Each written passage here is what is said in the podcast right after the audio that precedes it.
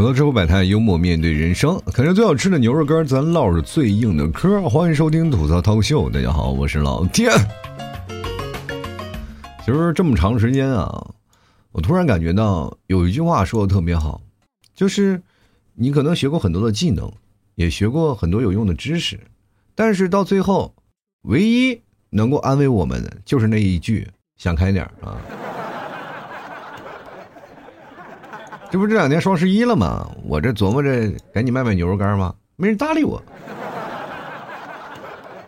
这唯一搭理我的就是快递小哥，一过来说：“哎呀，你这是真寒酸呐，你这是。”我去别人家拉货呀，我都得把我的车清空了，我才能过来拉。到你家，我顺带脚的事儿，我夹着，左手一个，右手一个，我就夹完了都。后来快递小哥说：“哎呀，实在不行吧，我先忙几家，你你这是。”要不等一等吧，你双十一又不忙，对不对？朋友们，我感觉我受到了侮辱。你们要再不买，快递小哥都看不起我了。然后快递小哥其实挺安慰我的，没事想开点啊，实在不行我这儿挺忙，你过来给我送快递吧，好吧？我如果还要更节目呢，啊，那那没办法了，那你你要不然就别更了，你过你过来跟我送快递吧，我这个挺挣钱的。我说，梦想，是吧？还有现实，你总要选一样吧？牛奶和面包，你总要吃一样吧？我说我能不能都要？他说那那不行，那就不行。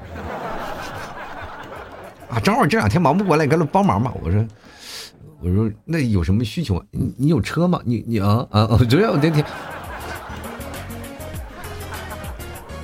哦，我还得自带交通工具。那那是我们这车的名额都配满了。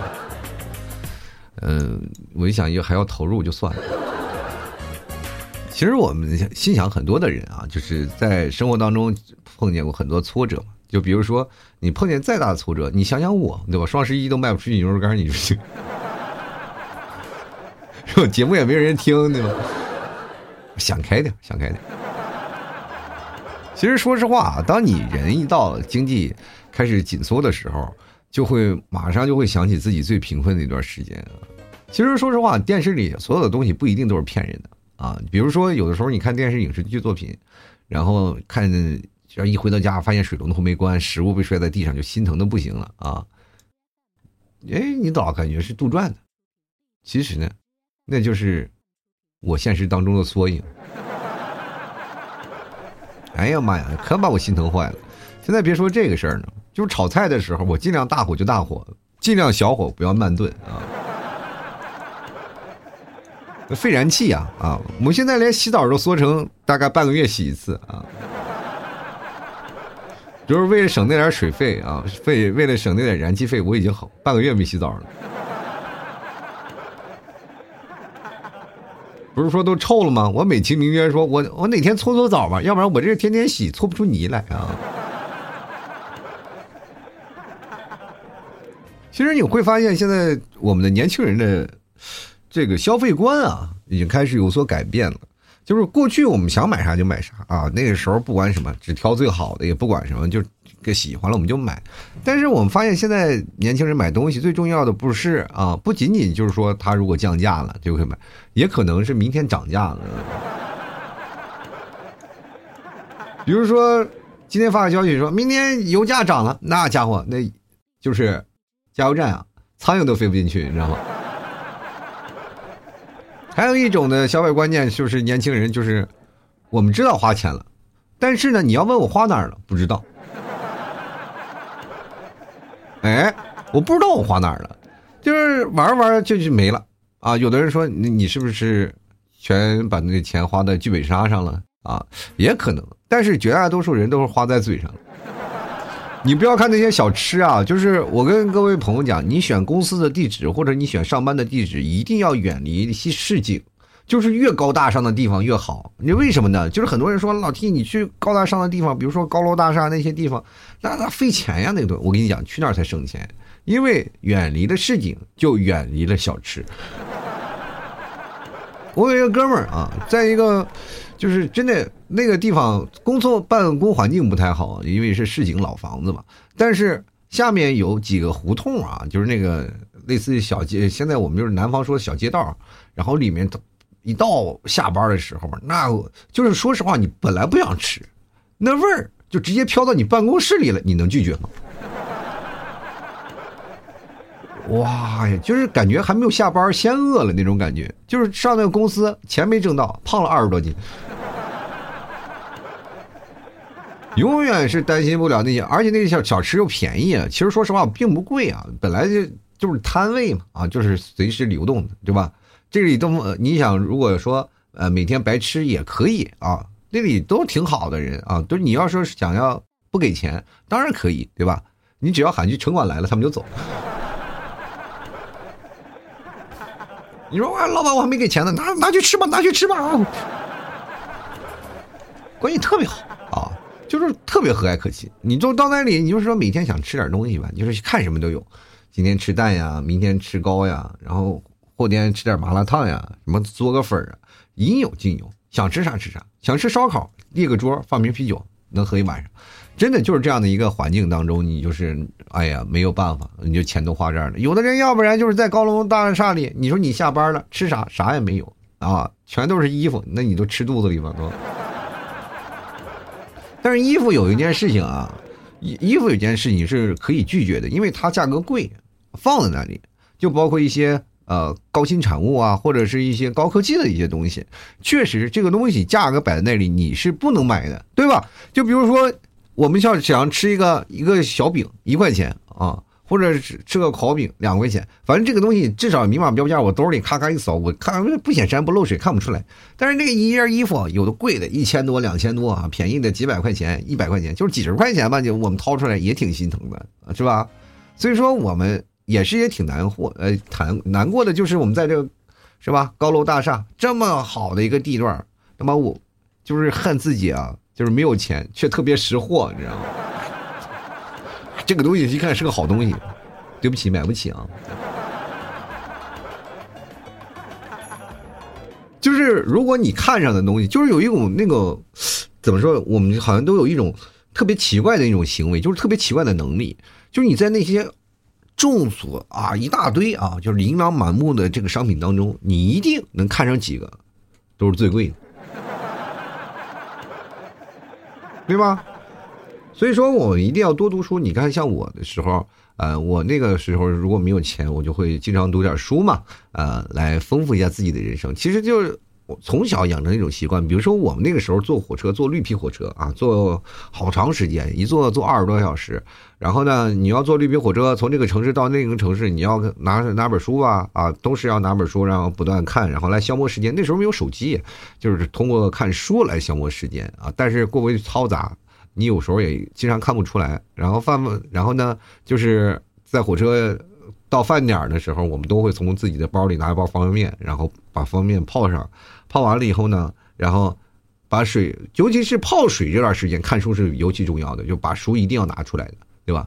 因为你要不把书放在那个方便面上，它肯定是泡不熟的。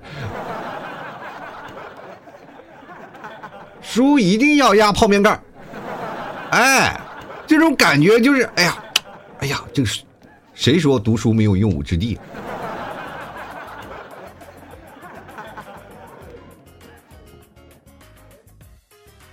其实现在我们还有很多人，就是对自己的。就是金钱观啊，还是有点问题啊。就是每次看到自己的余额以后啊，就挺心疼的，对吧？尤其是有的人还是有打赤字啊。其实看着余额不是真余额啊，各位，你不要相信你现在手里的余额，因为你还没有还钱，你知道吗？我觉得现在那些。就是借钱软件呀，包括那些可以让你提前要消费那些软件，实在太坏了。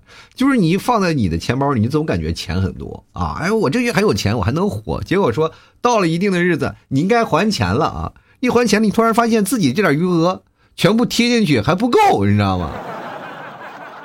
人家才开始琢磨分期了啊，就是一环套一环，始终让你感觉啊，我的钱包里还有钱呢。一还钱，我花这么多。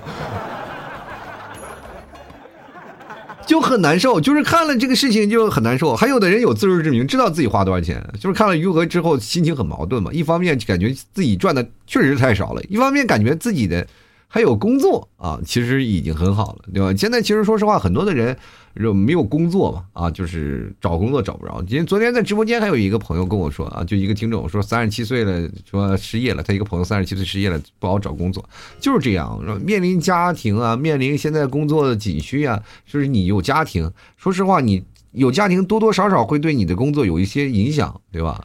你不是你孩子生病了，你不送医院啊？但是对于商业的那些老板来说。我肯定去榨取你最大的价值，要不然我这钱我给你，我给的心疼。这就知道了，你知道什么叫铁饭碗了。过去我们年轻的时候嘲笑那些，哎呀，喝茶看报纸的，现在我才觉得，哇，那玩意是真香。我，如果现在有那份职业可以让我去做，我可以把那报纸都吃了，你知道吗？所以说，现在的生活就让你很忙碌。你有没有发现这段时间就很多的人，就是慢慢的也不发微博了，也不发朋友圈了，然后慢慢的也什么东西都不发了，就慢慢的把自己冷落，就是高傲的孤立在那里了。其实有些时候呢，我们经常去做这些原因，主要是还是有一，这一秒高傲冷漠的自己是讨厌上一秒愚昧矫情的自己。其实你你们各位朋友，你们翻看你朋友圈。往前翻，往前翻，你有时候恨不得找个蚂蚁洞你就钻进去，你知道吗？无地自容啊！就是尤其是越发什么三天可见的，这半年可见的，那就说明以前他就越幼稚。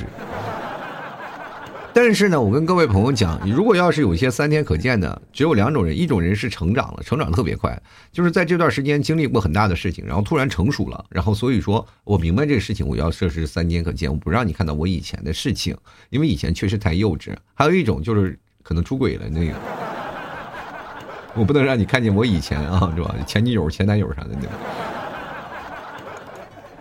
其实我们从什么时候开始呢？就是尤其是这可能是我作为一个中年人来说啊，在我们这个年代开始慢慢不发朋友圈了。确实，你很少看到有人发朋友圈。然后，其实刚开始我也发啊，就刚开始朋友圈出来的时候我也发，天天发。然后也经常会在那儿刷朋友圈，一刷刷一晚上。那个时候比还有瘾呢，你知道吗？天天刷朋友圈给人点赞，刷刷刷，一天晚上就看着朋友的动态，然后着急还是啊联系。你突然发现一件事情，朋友圈有一件好处的事儿，就是你可以看到。长期不联系人的一个动态啊，你如果他有动态，你给他点个赞，或者是发个消息，还证明你还活着，你知道吗？就是其实这是一个叫做友情的纽带啊，这个就相当于在你的这个人生的道路当中啊，可能他慢慢已经淡出你的视线了，他突然给你点了赞，说明我还关注你，对吧？就往你身上盖了个章，我还在啊，我还活着，我还愿意搭理你，就是这样的一个事情。如果有一天几个人碰见了，就是说跟点赞的人，咱们又相遇了，就是好几年没有见了，其实这感情还是一样，因为我在你的人生当中扣过章啊，对吧？你们是有多少通过朋友圈来维持这个老朋友的关系的？经常有。我们其实最早以前我们会淡化这种老朋友的关系，比如说有的人在外工作啊，那回到家里了以后呢，其实多多少少有一些的朋友呢你是不认识的，对吧？有有些朋友搭理你不搭理你还不知道，对吧？因为这个东西我们存在了一种什么，就是朋友距离关系很远，如果你。再相聚，仍然能保持曾经的初心，这是一个关键。但是人是会变的，人是会成长的。谁知道你回去你保持初心了？哎呀，我开心的不得了，让别人不搭理你呢，对吧？不带你玩，很正常。所以说这个时候你就要发个朋友圈特色录了啊！就是很多人啊，比如说好的朋友就会发消息：“你回来了哦，那那咱们吃一顿吧，喝顿酒。”所以说就会有这样的情况出现。哎，就是有这样的事情，所以说我们要在朋友圈打卡。其实这是个烙印啊，就是这样的事情是非常好玩的事。你在朋友圈当中会变得呃，能够有更多的就是维系朋友之间的关系这样一种的功能，其实这是蛮好的。但是有一件事情，为什么现在人不爱发朋友圈？其实就是你总是爱分享你身边那些鸡零琐碎的事儿。你如果说你什么事儿都发的话，也会被别人指指点点。我跟你讲，为什么我不发？就是因为我被人指指点点指麻了，你知道吗？我做节目做了这么长时间，我不一定啊，会认为我做的是最好的。当然，我也不承认我自己做的是最差的吧。我绝对我不承认。我做了十年，我自己都把自己给感动了，你们还不感动是吗？就是我做了十年节目，当然其中我肯定达不到顶流，这个我是认同的啊。这个我确实是没有办法取悦所有的人，但是呢，我能取悦一部分人。这是很正常的。所以说，呃，通过这些事情，通过这么多年节目的积累，我突然发现一件非常明确的事情，就是还是不喜欢我的人多嘛。他们都会留下一些话啊，就就比如说，呃，过去啊，我们看一个戏剧啊，就是呃街面上摆大戏啊，这正唱戏呢，然后我们过去看啊，哎呀，这看懂懂的人好鼓掌，哎，真好，这看不懂的人就走了啊。但是现在人都是走时候还要大声喊唱的什么玩意儿，然后就就再走啊。我就是经常被那指责的人。那你还不能下场跟他撕啊！你一下场跟他撕，就显得，说实话，就是你你也想撕，但也找不着这个人了。然后呢，就经常会出现这样的情况嘛。呃，我就被说的太多了，其实也就是也特别害怕。你知道，当着对方的面去贬低对方喜欢的事物，是一种非常掉好感的行为，包括在你现实当中社交也是一样，对吧？你包括这样说这个事儿啊，你我能不知道我的节目不好吗？我能知道是吧？因为我能力在这儿呢，对吧？只不过我不在乎嘛，是吧？我真的是很想努力把这节目做好的啊，也是很想的，但是能力不够了啊，这是没有办法了，没有办法突破自己的本人的上限了。如果我要真正的突破本人的上限的话，你说我会会搭理吗？也不可能。这就是保持在一个平行世界的一个。非常好的一个平衡状态。如果说我有一天我真当明星了，你能联系上我吗？还吃我牛肉干，还在那联系，还要跟我这他妈直接对话，能对话吗？你能跟我对话上吗？对吧？不能啊！就是这个东西，你首先得看啊。就如果说有一天我这个做一个非常好的事情，是吧？你们可以支持，但我做，但是有时候做了好的事情，但别人不认同，你知道吗？比如说，有的时候你就生病嘛，啊，就生病，然后发个朋友圈，然后你说我生病了，怎么回事？然后就下面有人急头白脸的那儿各种各种讽刺啊，各种说呀，你知道吗？说 你看的心情还不是很好，对吧？有时候你你比如说呢，在做节目的时候啊，就是有些时候你发朋友圈，其实是希望得到别人的鼓励的。比如说有时候我说哎，坚持不下去了，我发朋友圈，然后好多人说走吧走吧，反正你节目做的也不咋地啊，你说。这时候你就心想：我你出来，你站出来，我掐不死你！我就啊，因为我们确实是到了一定年纪，特别害怕被人误解，对吧？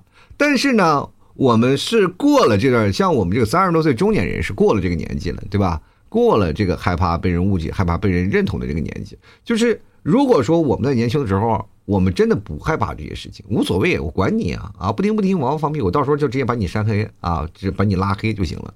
但是有的人你是拉黑不了的，比如说你的老板，你再发一个高兴在玩玩耍的时候，然后老板在那说你还在那玩，你的代码做完了吗？对吧？而且你还其实朋友圈也是一个叫做筛选器。就你随便发一个朋友圈，然后你就在那里筛查每个人。我我建议各位朋友经常会看看你的评论啊，你仔细去看评论，你就会遇到跟你三观不合的人，对吧？遇到三观不合的人，只要这个人在回复评论不喜欢，你就直接把他拉黑啊，删掉。我就是这样。但是我通过这样的事情啊，我仔细研究了一番啊，真的，我没有办法，我就仔细的去跟他讲，就是耐心的。跟他解释这些东西也没有办法，就是非常耐心的听他讲那个说三道四那些事儿，对吧？也没空教他做人嘛。我说啊，你这个人是不礼貌的，也没有空，对吧？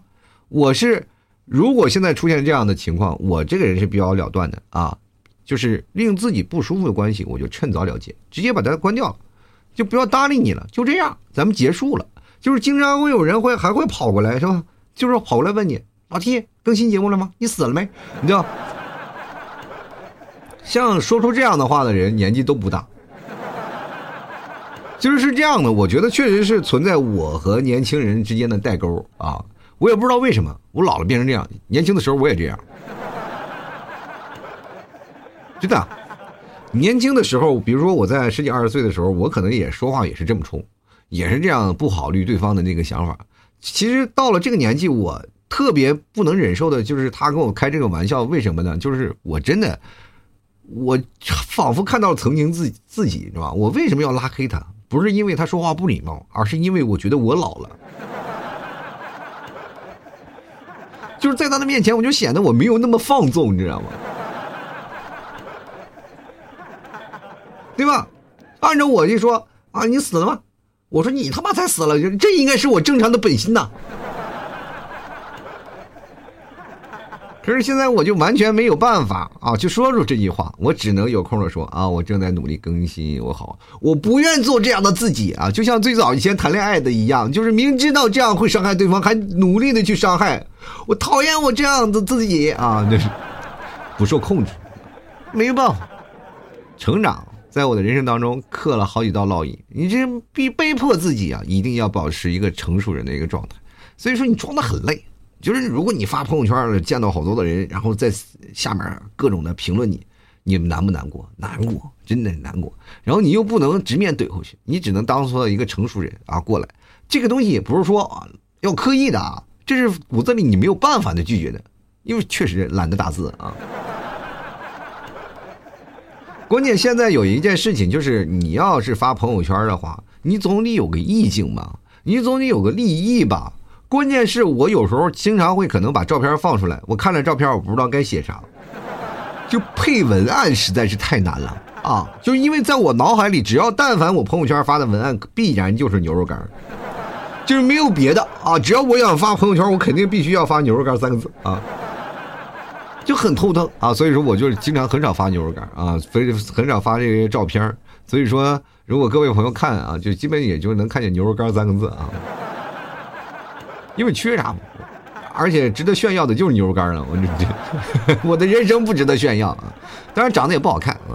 呃，包括最近晚上直播的时候啊，我还会发发我的照片，做个预告啊，发个朋友圈。然后大家也都看了直播间，然后进来以后就会说啊，老 T 果然跟我们想象的不一样啊。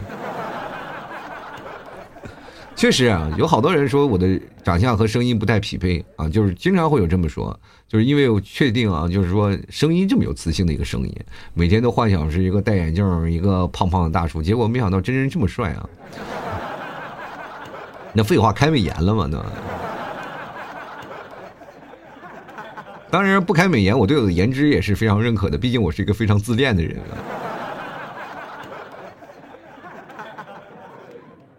其实小时候我们经常会这样说，就是比如说我们现在加了很多的朋友圈，那但是那些人不一定真的是你朋友。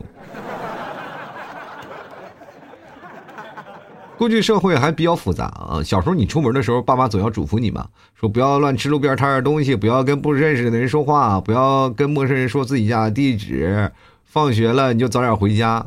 你看现在我发朋友圈，是吧？定位也告诉你家在哪儿了。一群不认识的人天天跟你说话，对不对？这个东西你到最后想，天道好轮回啊！而且呢，你还要若干年后呢，你还得嘱咐你爸妈，就是千万不要再看那些朋友圈那些链接，不千万不要点进去，不要跟别人说密码呀，不要跟他们这些，不要看相信朋友圈那些发那些东西。真的，我特别害怕，就是现在一些朋友圈做东西的一些事儿呀，太坑老年人了。就是现在很很多老年人，他们比他们可能相对来说接受的消息比较堵塞吧，他们经常会看一些什么，就是断章取义的视频。看完了以后呢，他们不求证的，就是老人特别可怕的一点，就是他们不求证，他们相信这就是至理名言。然后呢，他求着他决定是对的时候呢，他就会无条件转发给你，然后转发给你还告诉你你做了没有。然后最可怕的事情，你如果没做的话，他会一直叮嘱你把这件事情做了。然后呢，做完了以后呢，把他把你这件事情发到朋友圈，让你七大姑八大姨看一看。真的很难啊。然后我记得我妈那段有时间看了一个养生的东西啊，然后就发给我了。我一看就是知道是假的嘛，被人断章取义然后截屏的嘛。然后我就给他说这是假的。然后我妈就不信啊，就那说你让你做就做，又没有坏处，那怎么没有坏处呢？当然，这不是说什么搞什么买这些东西啊，就是说什么养生的摁脖子。我说再把自己摁死咋整？其实这个事情啊，你每天做完这个事儿，你要发朋友圈，你们会屏蔽谁呢？对吧？你老屏蔽人，第一你要屏蔽自己的父母，对吧？这年轻人的世界他们不懂，你评价多了，比如说今天喝酒了，你爸妈马上他发来个信息，还不回家睡觉？对不对？这么大半夜出去喝什么酒，还吃什么东西？我们知道年轻人就爱矫情一点，就尤其是像我们这个在外啊工作的时候，其实父母是很惦记的。很很挂住的，就是包括我们自己出门的时候，比如说你对象晚回来了，或者是你的孩子晚回来，你也很难过，是吧？你自己也着急，到底怎么回事？然后你发朋友圈看啊，正在外面喝酒呢，然后这个时候就是害怕呀。其实不是在怕你当时喝酒那种行为，你知道吧？你明白吗？害怕的不是你当时喝酒，我请各位朋友理解自己的父母啊，就是你比如说发朋友圈，然后你的父母看见你正在喝酒呢，你的父母给你顶住你。少喝点赶紧回家。为什么这么说呢？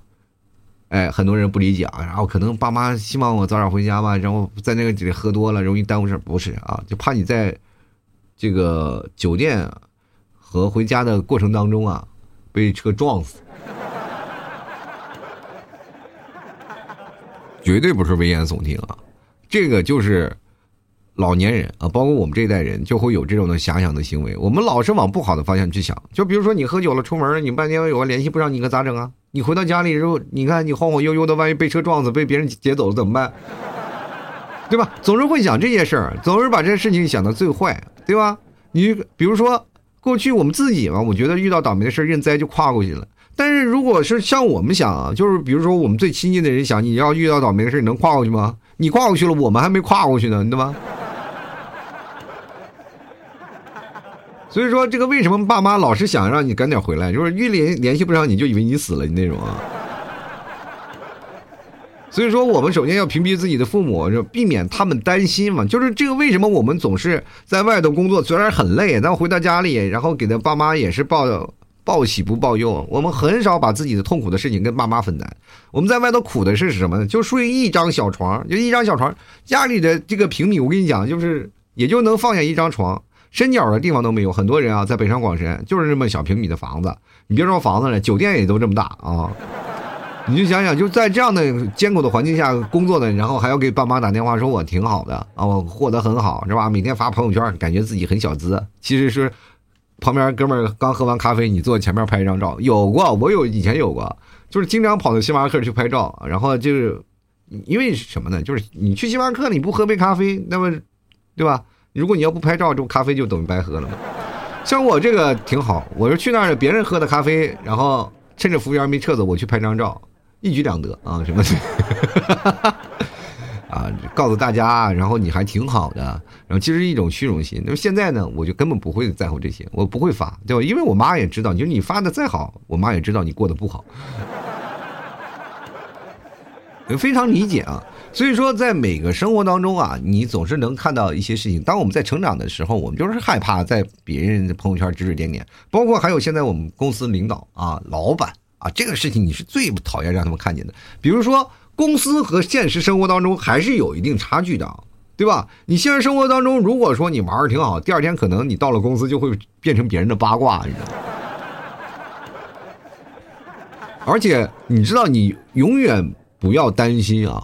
就永远不要担心你们公司的八卦的这帮人的分析能力。我跟你讲，随便网上这个一看，上班一个个兢兢业业，只要一闲聊，戴上眼镜那就是名侦探柯南。因为我以前在公司有这么一个啊，就是一帮小女孩啊，就有人事的，有什么产品，反正助理啊，一大一大堆。因为我经常会跟他们打交道。第一，我不要脸；第二。我贪吃。第三，我比较喜欢跟他们聊八卦。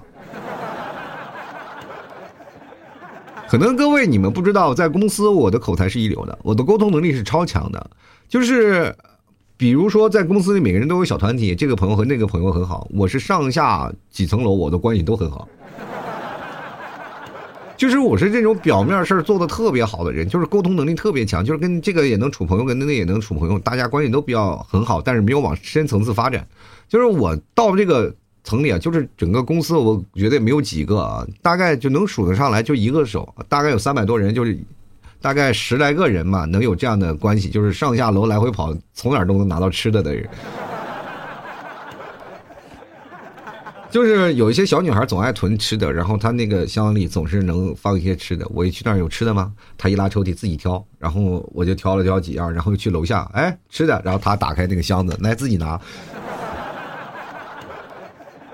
就是女生爱囤吃的，我就总总是在各个地方来拿吃的啊，然后拿完吃的，然后跟他们坐着一堆儿在那聊聊什么呢？就是聊这个公司的八卦。就是我跟你说，他们所有的八卦根源都是在朋友圈不断的翻，翻完了分析，然后对比。比如说今天你在 A 同事啊朋友圈看到了一样东西，他就会翻到 B 同事也有同样的东西，他俩所在的时间点是不是一样？